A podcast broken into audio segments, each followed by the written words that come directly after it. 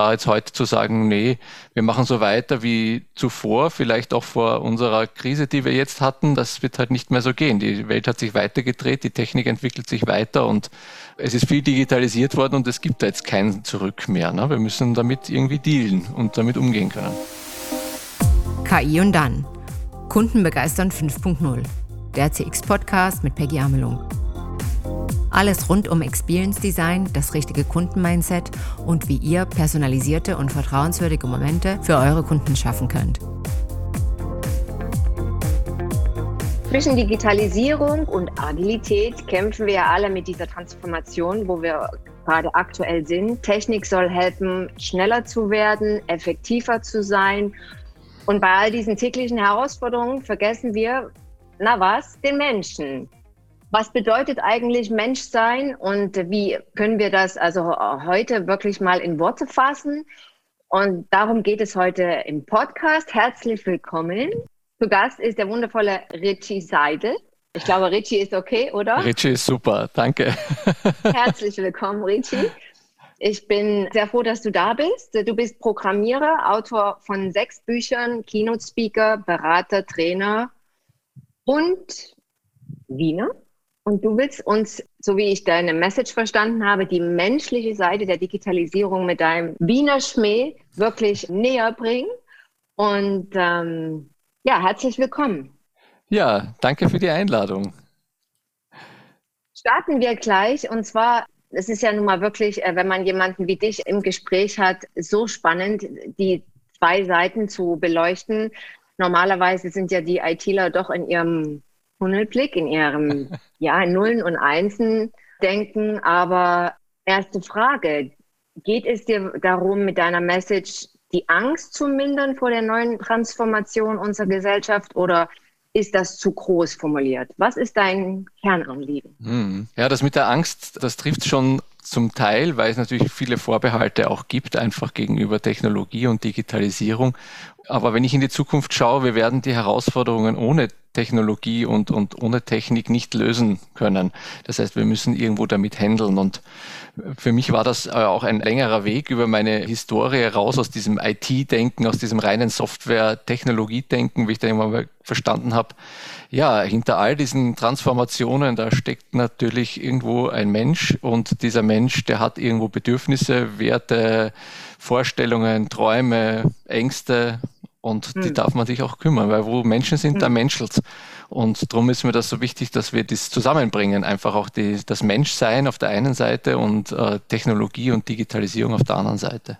Ja, das ist ja auch so spannend, wenn wir jetzt, äh, uns vorgestellt hätten, vor 18 Monaten hören wir jetzt äh, irgendwas von Viren oder und Absturz, dann hätte ja jeder gedacht, okay, Computerviren, aber dass auch das menschliche System wirklich durch Viren abstürzen kann, haben wir ja wirklich jetzt gelernt und das bringt uns natürlich auch wieder auf dieses Essentielle, dass wir schauen, wie ist denn der Mensch eigentlich programmiert? Was sind denn unsere Programmierungszutaten? Ja, also mhm. Gedanken, Wörter, Gefühle, und so weiter. Äh, so sind wir programmiert. Und ja, du sagst, Digitalisierung wird nicht kommen.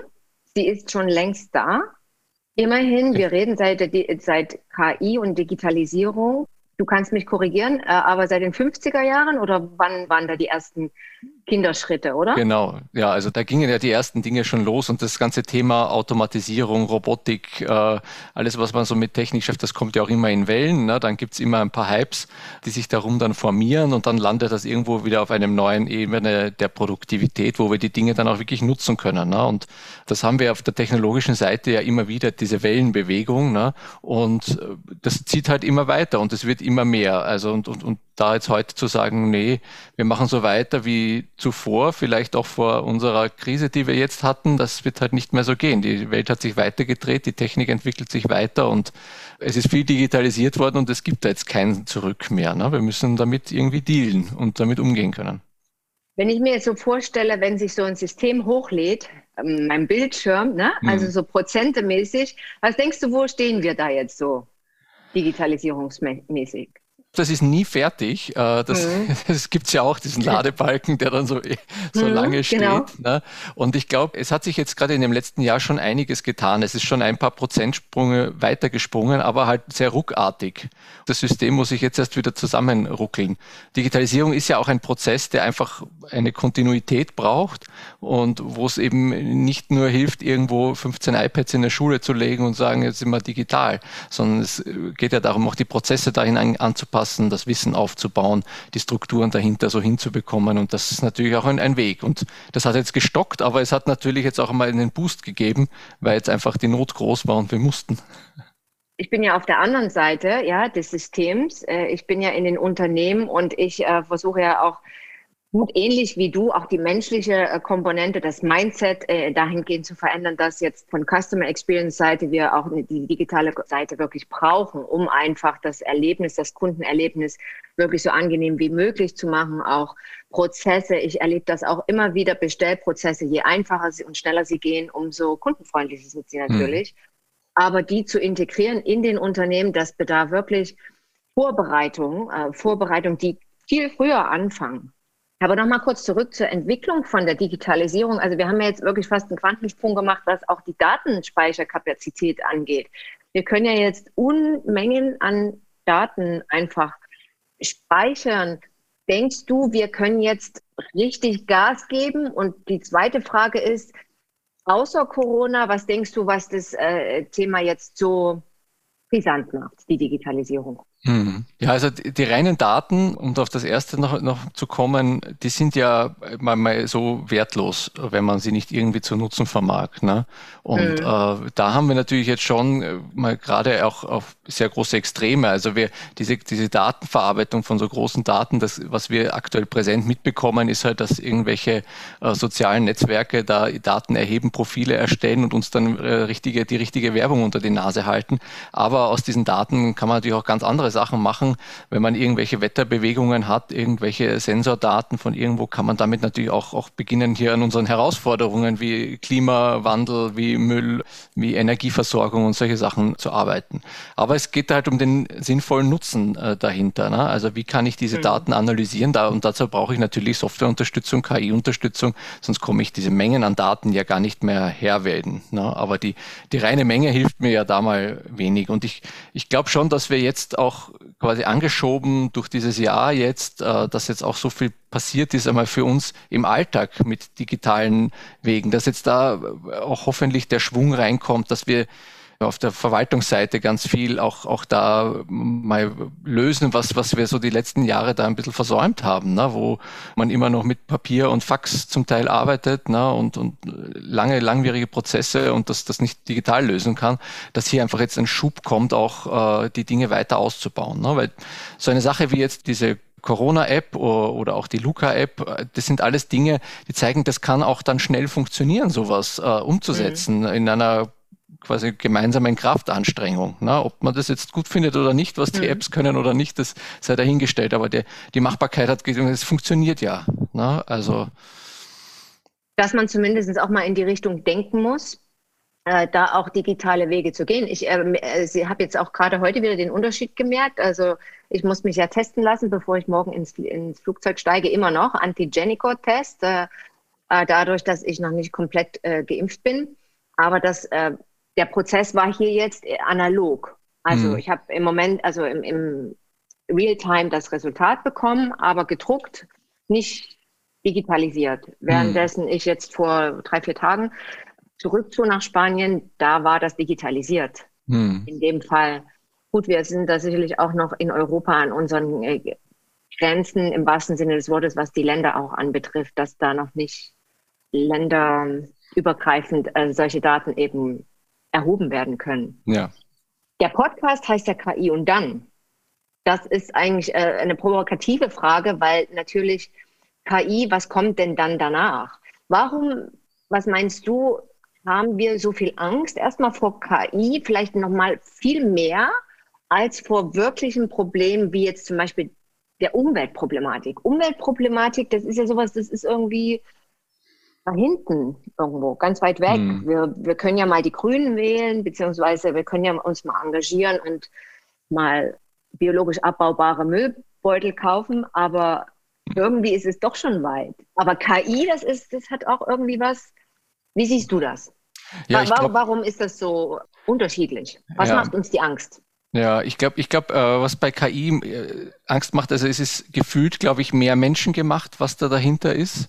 Und äh, was auch quasi die Angst schürt, natürlich diese Sachen irgendwo missbräuchlich zu verwenden. Ne? Also mhm. die KI zu nutzen, um unsere Freiheit einzuschränken, um unser Verhalten zu steuern, um uns in gewissen Bereichen über, zu überwachen und überflüssig zu machen.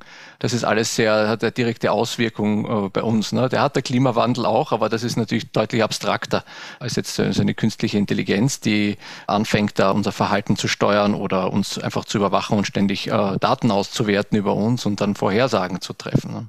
Naja, es gibt ja auch Studien, die wirklich besagen, dass also 70 ganze Berufszweige wegfallen, also Berufe wegfallen würden, wenn wir jetzt wirklich durchdigitalisiert sind. Siehst du da auch die Gefahr? Also siehst du, oder wie, glaub, wie schätzt du das ein? Ich glaube auch, das ist etwas, was immer wieder in so Wellenbewegungen kommt. Ne? Das hat man mit äh, in der Industrialisierung, das hatte man quasi mit, den, mit dem ersten Internet, mit Dings, da sind immer Bereiche dann auch, auch weggefallen, ne? Äh, die einfach dann natürlich auch irgendwo aufgefangen werden müssen gesellschaftlich. Ne? Ich glaube, das ist, das ist die Herausforderung dabei, weil die ganze Automatisierung, die Technologie und die, die ganze Robotik, die hat uns ja immer versprochen, irgendwann mal müssen wir nicht mehr arbeiten. Das ist ja eigentlich unser Ziel. Wir wollen nicht mehr arbeiten, wir wollen uns bedienen lassen von den Maschinen und ein schönes Leben haben.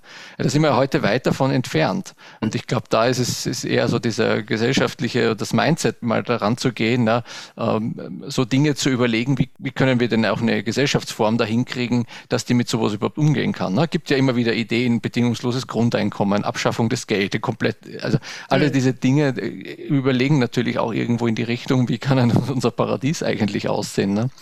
Derzeit sind wir halt darauf gar nicht vorbereitet. Ne? Und wenn jetzt jemand eine ganze Berufsgruppe einen Job verliert und dann kann man da noch mit Sozialplänen und Gewerkschaften und allem Möglichen agieren. Na, das ist ja auch, auch wichtig, weil irgendwo die soziale Abfederung da sein muss und ich glaube, das, das macht natürlich schon Sorge, wenn man da keine Perspektive hat. Ne? Wenn ich äh, zum Beispiel die Prozesse und auch mit Mitarbeitern arbeite, im direkten Kundenkontakt, dann sage ich immer, oftmals hat man ja auch so gerade im, vom Callcenter äh, wird man angerufen oder ja in Geschäften, in Hotels, überall dort, wo eben Kundenkontakt herrscht. Und wenn dann so eine Ansprache, die so ähnlich ist wie ein Roboter, ja, wo wirklich nur so Sprachleitfäden äh, runtergesprochen werden, dann sage ich immer äh, denen auch ziemlich klar, das kann dann eben auch ganz schnell mal ersetzt werden. Hm. Wie siehst du, wo wir uns in dem Bereich eben verändern müssen, auch im Umgang, mit dem menschlichen Umgang?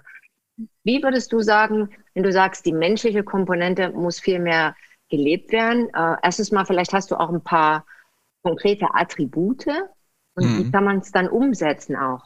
Mhm. Also ich glaube schon, dass dieser direkte Kontakt einfach auch essentiell ist, ne? diese Verbindung zwischen Menschen einfach herzustellen, ne? auch gerade bei so einem Callcenter. Ich meine, es gibt andere Firmen, also es gehen natürlich viele auf, auf Effizienzgründen dahin, also so viel wie möglich zu automatisieren, ne? damit ich dort günstige Arbeitskräfte haben kann, die die Leitfäden abarbeiten oder gar einen Computer, der das dann für mich übernimmt.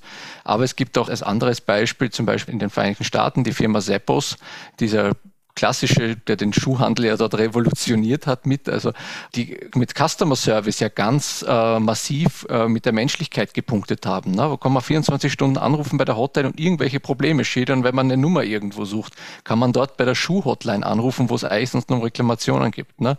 Und das ist für Menschen natürlich die, eine viel stärkere Bindung. Also man kann solche Sachen auch sehr ins, ins Positive wenden. Und es ist trotzdem ein Unternehmen, das rein digital arbeitet, weil es ein Online-Versandhandel für Schuhe ist. Ne? Also wie bei uns auch Salando oder, oder Amazon äh, da natürlich sind, aber halt mit diesem Support da hinten einfach auch eine gute Kundenbindung schaffen. Ne? Und ich glaube, das ist das, wo wir einfach auch die menschlichen Aspekte äh, schauen können. Und das ist ein tolles Beispiel, finde ich, wo man sieht, wie das gut verknüpft wird auch.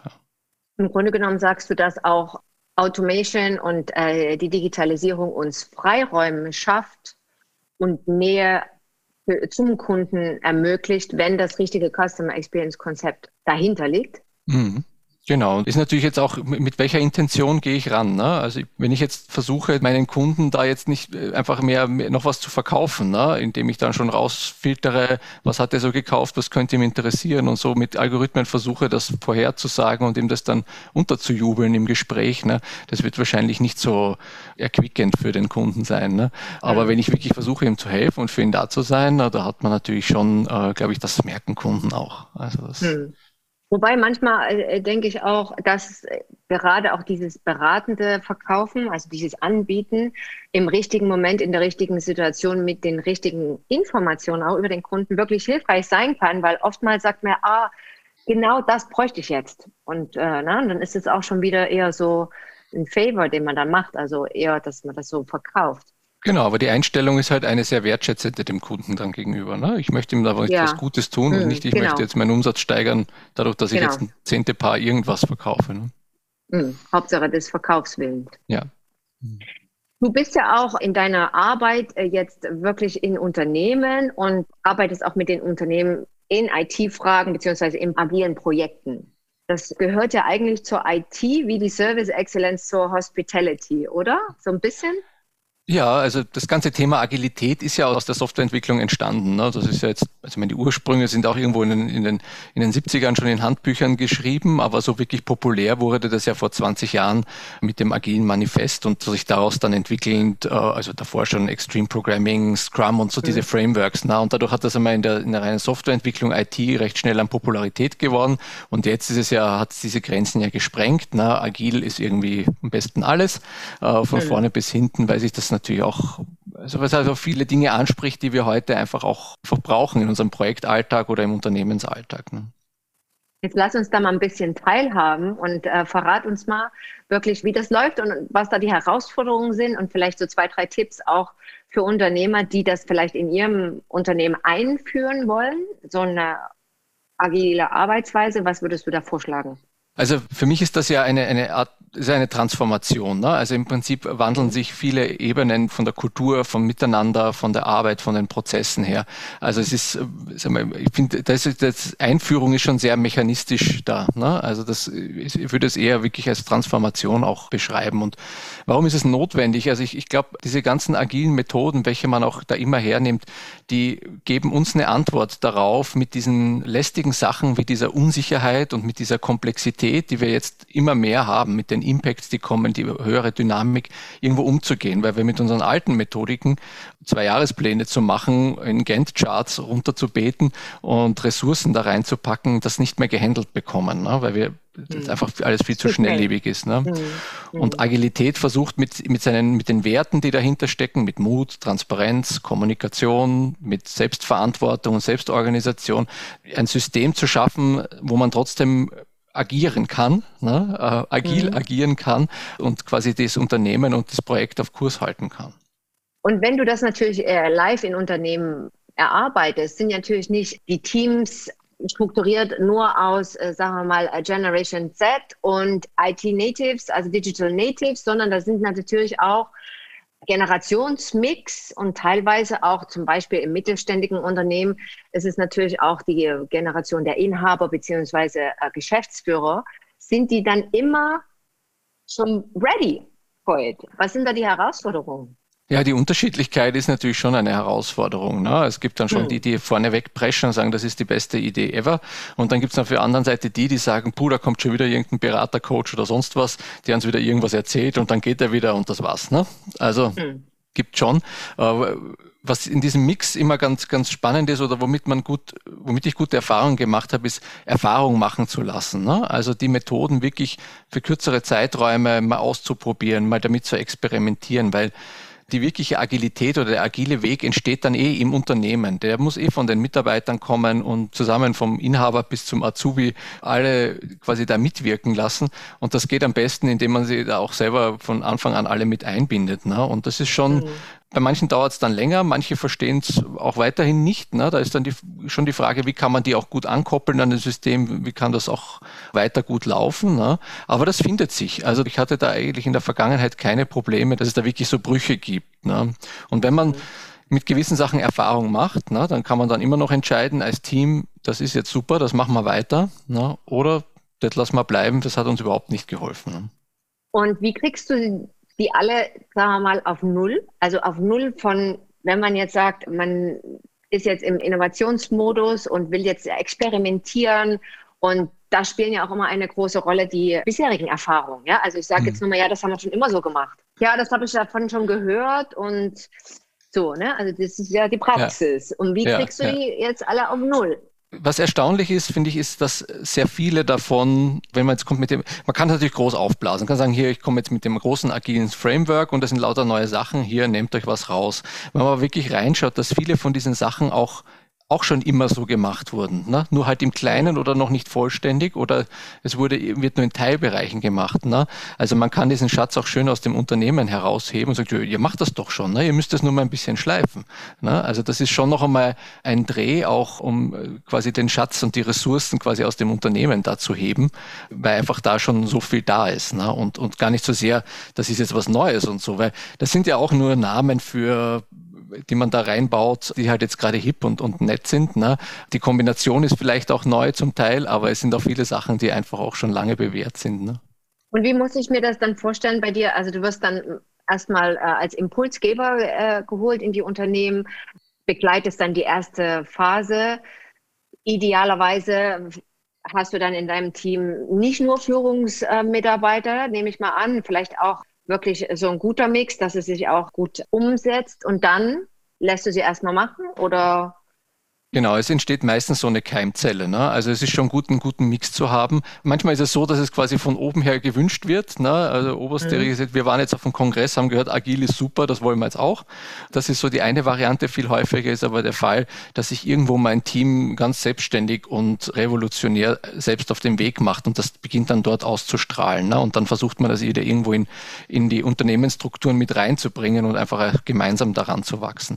Also so ein gemeinsamer Mix in so einer Keimzelle ist auf jeden Fall äh, ideal, weil natürlich dann auch alles an unterschiedlichen Sichten mit dabei ist. Und äh, wie schon gesagt, ist da ja auch sehr viel Eigenerarbeitung dabei. Also das sind mhm. natürlich immer Impulse, die man reingeben kann. Man kann sich auch anschauen, Best Practices, wie machen das andere, wie machen das Startups oder schon etablierte größere Konzerne, die sehr gut äh, innovativ arbeiten und was kann man davon jetzt wieder ausprobieren und äh, baut sich so quasi dann sein agiles Framework zusammen. Seine Best Practices, die im eigenen Unternehmen einfach sich dann bewährt haben. Und das ist einfach auch nicht etwas, was vom Himmel fällt. Ne? Das ist etwas, was begleitet wird und was dann einfach auch diese Veränderung die, kann auch mal dauern. Ne? Also das sind halt auch Monate oder Jahre, je nachdem, wie das Unternehmen vorher agiert hat, ne? bis dieser Shift dann irgendwo geschafft wurde und das so in die auch verankert ist, dass dieses sich selbst verbessern und weiterentwickeln dann einfach auch zur DNA mit dazu gehört und nicht mehr nur ein Projekt ist. Hm. hm. Ja, das ist immer ganz wichtig auch, ja, dieses wirklich in die Grundstrukturen der Unternehmen wirklich, dass es sich da manifestiert rein äh, mischt, ja, untermischt, dass es nicht nur so ein Projekt äh, am Rande ist, wobei ja das eben auch ein Prozess ist, wie du sagst. Ne? Ja. Also Hauptsache, man bestößt es an. Wir lieben ja dieses Wort eben auch so Startup-Attitude äh, und was sind so für dich so richtig Startup-Attitudes? So Hi, sagen wir mal, die, wo du sagen würdest, das ist so richtig typisch und was eben die Arbeit in der Digitalisierung eben für normale Unternehmen eben viel leichter machen würde, wenn sie es mehr assimilieren würden. Mhm. Was mir so auffällt, immer, was auch ja mit auch der Kern von agilen Vorgehen ist, aber was mir auch mit der, mit der Arbeit mit Startups immer auffällt, ist, dass die einfach einen sehr guten Umgang miteinander haben, was Kommunikation angeht und die Arbeitstransparenz, die, die geschaffen wird. Ne? Also da, das ist dieses Teamwork, was dort entsteht, ne? hin zu einer Vision, wo man hin möchte, zu einem Ziel, wo man hin möchte, ne? die ist einfach da extrem gut ausgeprägt. Ne? Und das ist ja auch etwas, was man versucht mit so agilen Methoden zu befüttern, indem man gemeinsam sich überlegt, was sind die Aufgaben, diese transparent hält, jeden Tag vielleicht zusammenkommt, sich darüber austauscht, Retrospektiven macht und über kurze Iterationen sich dann dahin navigiert.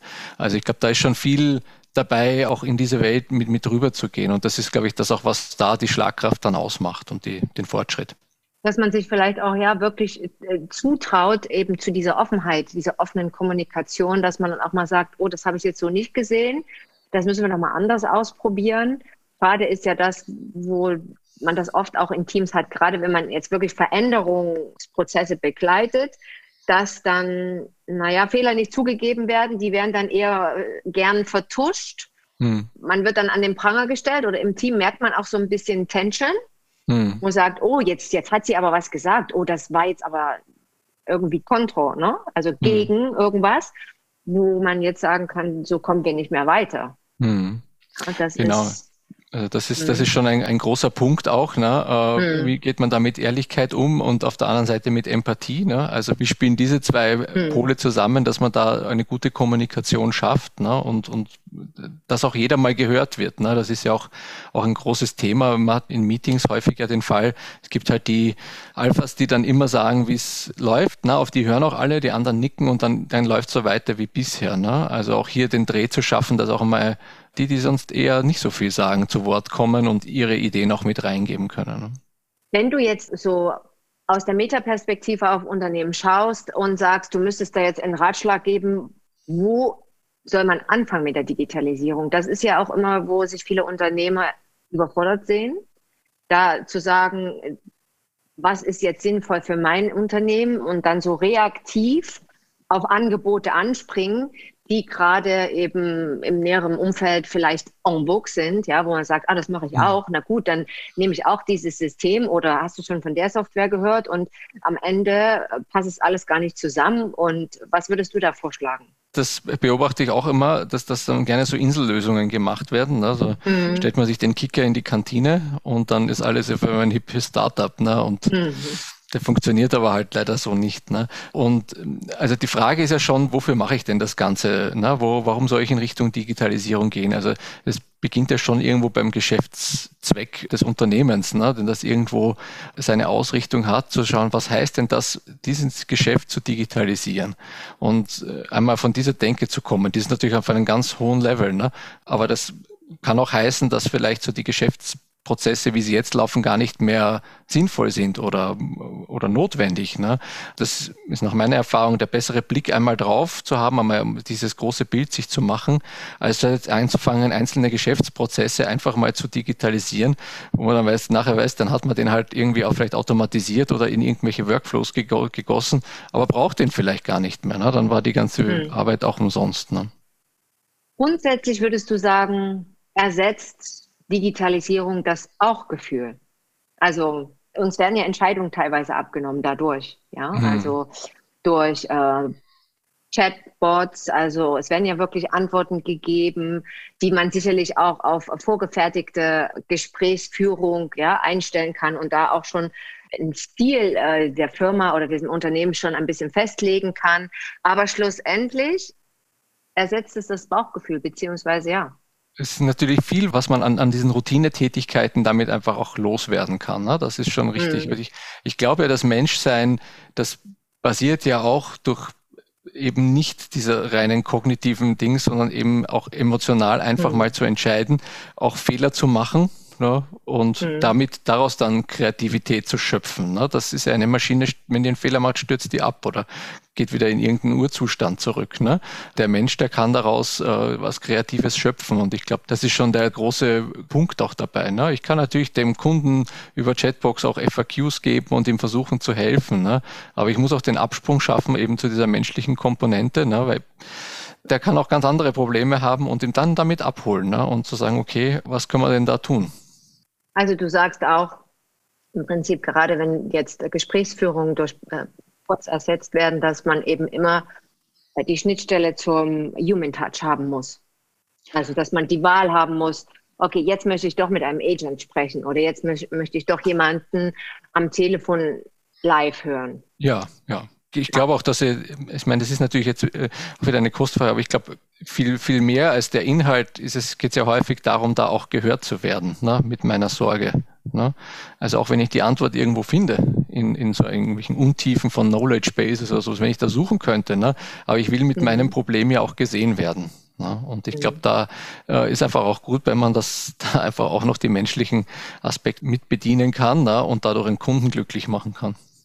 Ja, gerade jetzt in der Customer Experience, wir sind da jetzt wirklich äh, sehr involviert in dieses Thema, weil es natürlich die Customer Experience so massiv beeinflusst gerade. Es hat da auch in der Richtung einen ganz großen Boost gegeben.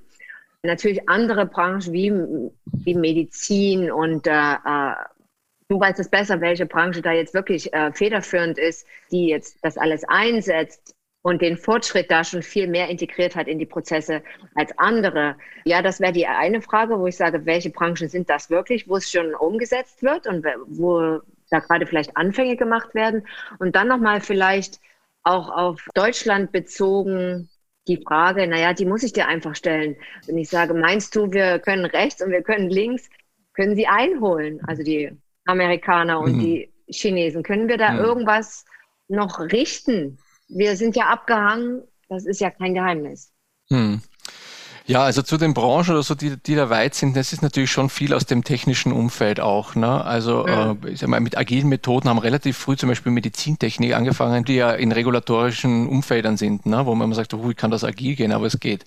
Und die haben da schon früh damit auch begonnen. Und äh, ich glaube, alles, was so aus dieser Software-Ecke auch kommt und auch aus, aus, der, aus der technischen Entwicklung, dass da diese Prozesse früh auch adaptiert werden und beziehungsweise worden sind ja, das mit dem Abhängen ist so eine Sache. Also ich, ich bin mir nicht sicher, ob es darum geht, wirklich hier nochmal aufzuholen ne? oder ob es nicht quasi noch einen dritten Weg braucht, neben den großen äh, Hotspots mhm. in China oder in den Vereinigten Staaten ne?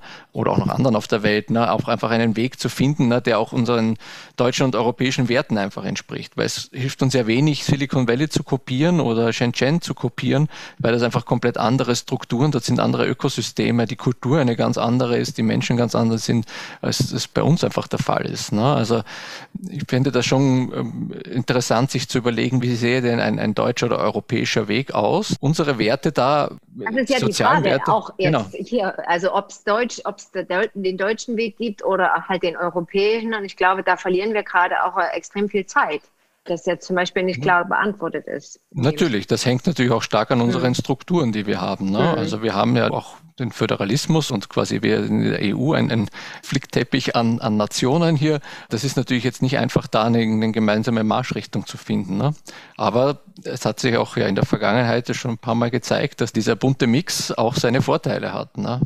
Ja, also äh, ich sehe das äh, ziemlich besorgniserregend, also im Sinne von, ja, dass die Geschwindigkeit, also dass auch wirklich die Investitionen an die richtige Stelle kommen und sagen, wir, wir unterstützen da auch diese Entwicklung mit. Das ist alles sehr lahm, beziehungsweise haben wir auch gesehen, gerade in der Bildung und äh, inwiefern, wo wir da wirklich stehen, gerade hm. auch jetzt auch für unsere Schulbildung. Ne? Also du hast schulpflichtige Kinder, ich habe schulpflichtige Kinder und wir erleben das live.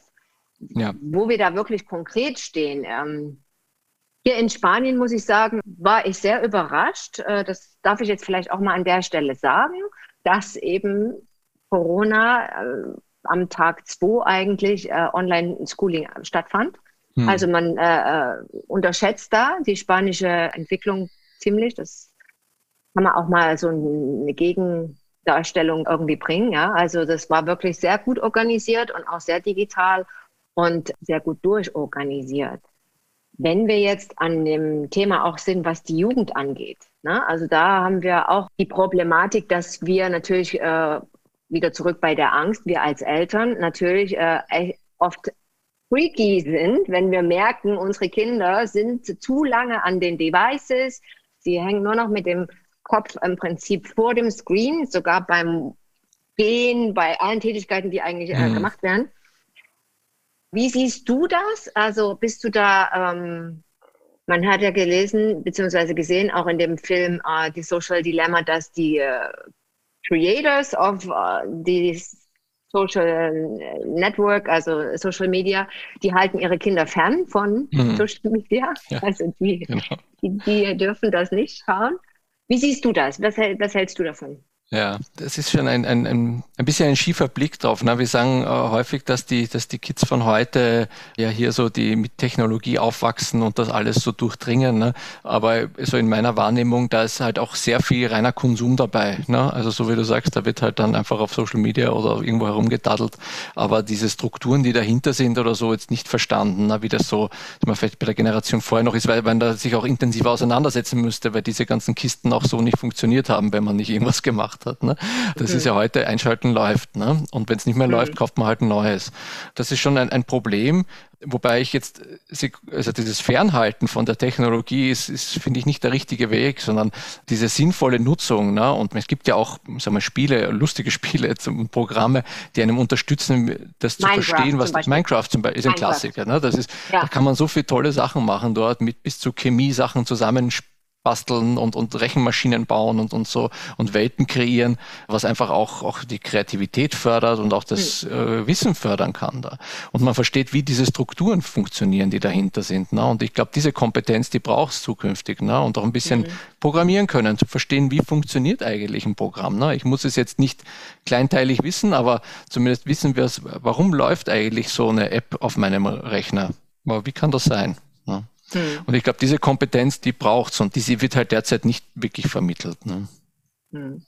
Also ich äh, stelle fest, zum Beispiel mein jüngerer Sohn, der ist, äh, spielt Minecraft und er spielt aber auch Fortnite.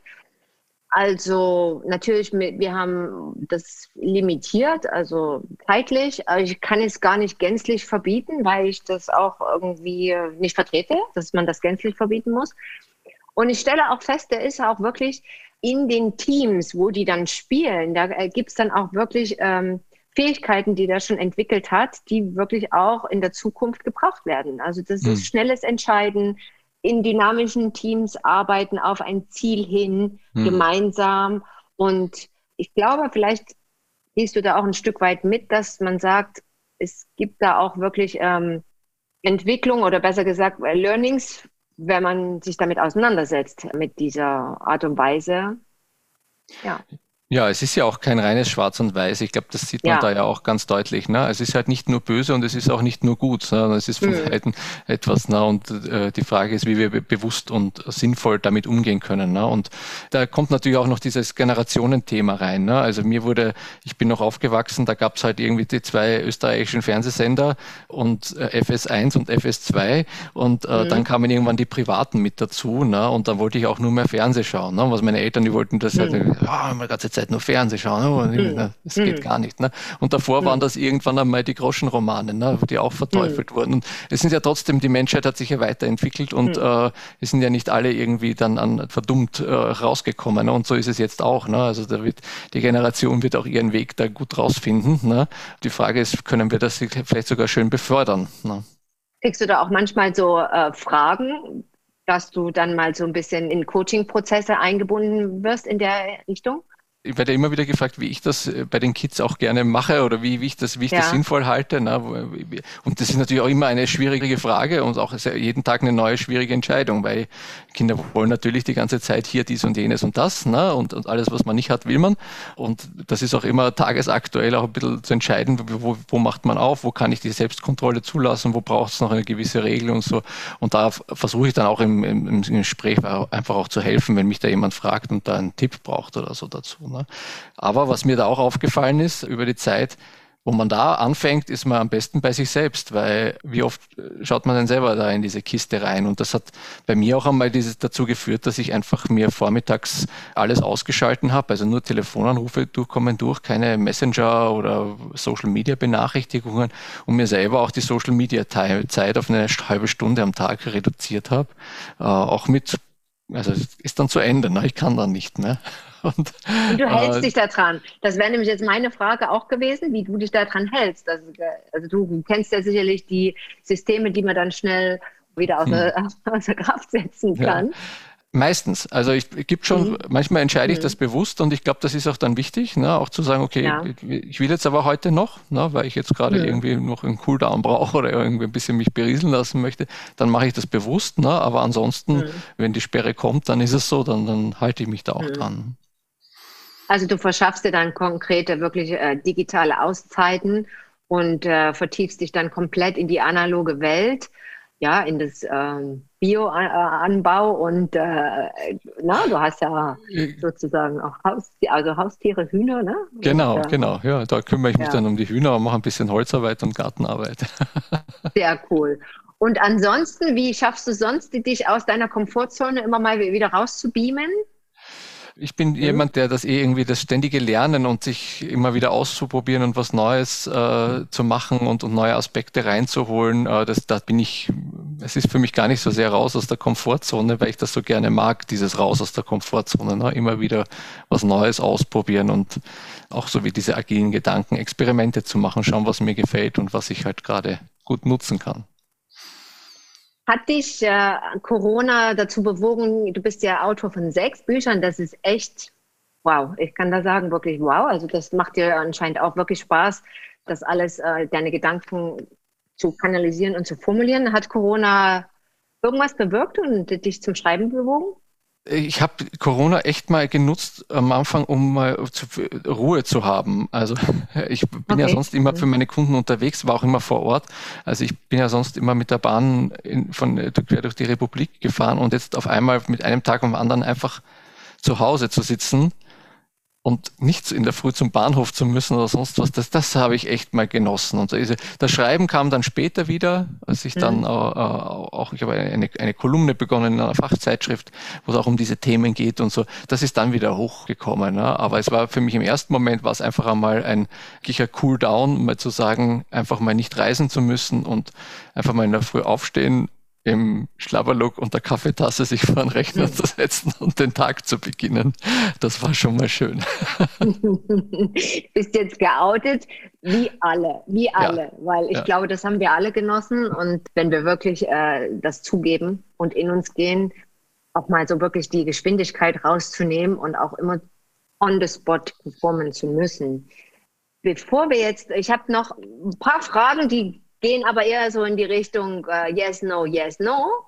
Natürlich äh, nur mal für die Zuhörer. Ähm, wir werden natürlich alle deine Links hier in den Shownotes verlinken natürlich. Und äh, man kann dich als Speaker buchen, man kann dich aber auch als Berater, als Sparringspartner in digitalen Fragen buchen, wenn du noch was ergänzen okay. möchtest. Genau, also das ist das, wo ich unterstützen kann. Ne? Also das, das eine mhm. ist natürlich eine Inspiration, eine Motivation in Form einer Keynote zu geben auf, einer, auf einem Kongress, auf einer Feier für einen Kickoff, äh, wenn es in diese Richtung gehen soll. Und zum anderen natürlich, und das ist ja quasi die Expertise, die ich jetzt seit vielen Jahren mitbringe, hier in diesen Transformationsprojekten und in den Prozessen einfach zu unterstützen als Berater und Coach in den Unternehmen, die sich auf diese Reise machen wollen. Sehr gut. Dann äh, lass uns mal die, die letzten zehn äh, Fragen. Ich bin neugierig. Also, Netflix oder öffentlich-rechtliche? Netflix. Fortnite oder Barbecue? Barbecue. Apple oder Android? Apple. Anzug oder Hoodie? Hoodie. Hoodie. KI oder Wikipedia? Oh, KI. Restaurant oder Live-Konzert? Restaurant. Chatbot oder Live Agent? Ah, Live Agent. Live Agent. Hier haben wir jetzt drei Auswahlmöglichkeiten: Tesla, Porsche oder Fahrrad. Hm. Hm. hm. Ich, ich sag Fahrrad. okay, dann nehmen wir die dritte Variante weg und sagen Tesla oder Porsche. Tesla. Zugfahren oder fliegen? Zugfahren. Camper oder Boutique-Hotel? Camper. Laufen oder Skifahren? Also das Herz Skifahren. Skifahren, okay. Fußball oder Tennis? Weder noch. Weder noch. Das war's. Damit ist auch die Frage beantwortet, ob du gestern Fußball geschaut hast. Also nehme ich mal an, nicht. Nein, habe ich nicht. Aber seid ihr verziehen. Und äh, ja, vielen Dank für deine Antworten zu meinen Fragen, für diesen wirkliches Feuerwerk von Informationen und Input, den du uns gegeben hast und auch eine, wir sehen jetzt Licht in diesem Tunnel äh, der künstlichen Intelligenz beziehungsweise Digitalisierung und wie wir die nächsten Schritte gehen können. Wir beide treffen uns jetzt in der Menti-Gruppe der äh, German Speakers Association. Da sind wir nämlich beide Mitglied. So und ähm, ich freue mich auf unser erstes Live-Treffen und bedanke mich für dieses wundervolle Gespräch. Ja, ich freue mich auch und sage auch danke für die Einladung. Das war eine Folge des Podcasts KI und dann. Kunden begeistern 5.0. Hat dir die Folge gefallen? Möchtest du mehr Insights hören, um deine Kunden zu begeistern? Dann abonniere KI und dann mit einem Klick. Freuen würde ich mich natürlich, wenn du den Podcast auch an deine Freunde und Businesspartner weiterempfehlen würdest. So bleibt ihr immer auf dem Laufenden. Du findest KI und dann auf allen gängigen Podcast-Kanälen wie Spotify, Amazon oder iTunes. Über eine 5-Sterne-Bewertung freue ich mich natürlich besonders. Mehr Informationen zu Themen, Seminaren und Aktuellem findet ihr auf www.amelung-partners.com oder auch Customer Experience Themen auf meinem Instagram-Account Amelung Partners. Schön, dass ihr heute dabei wart. Bis zum nächsten Mal.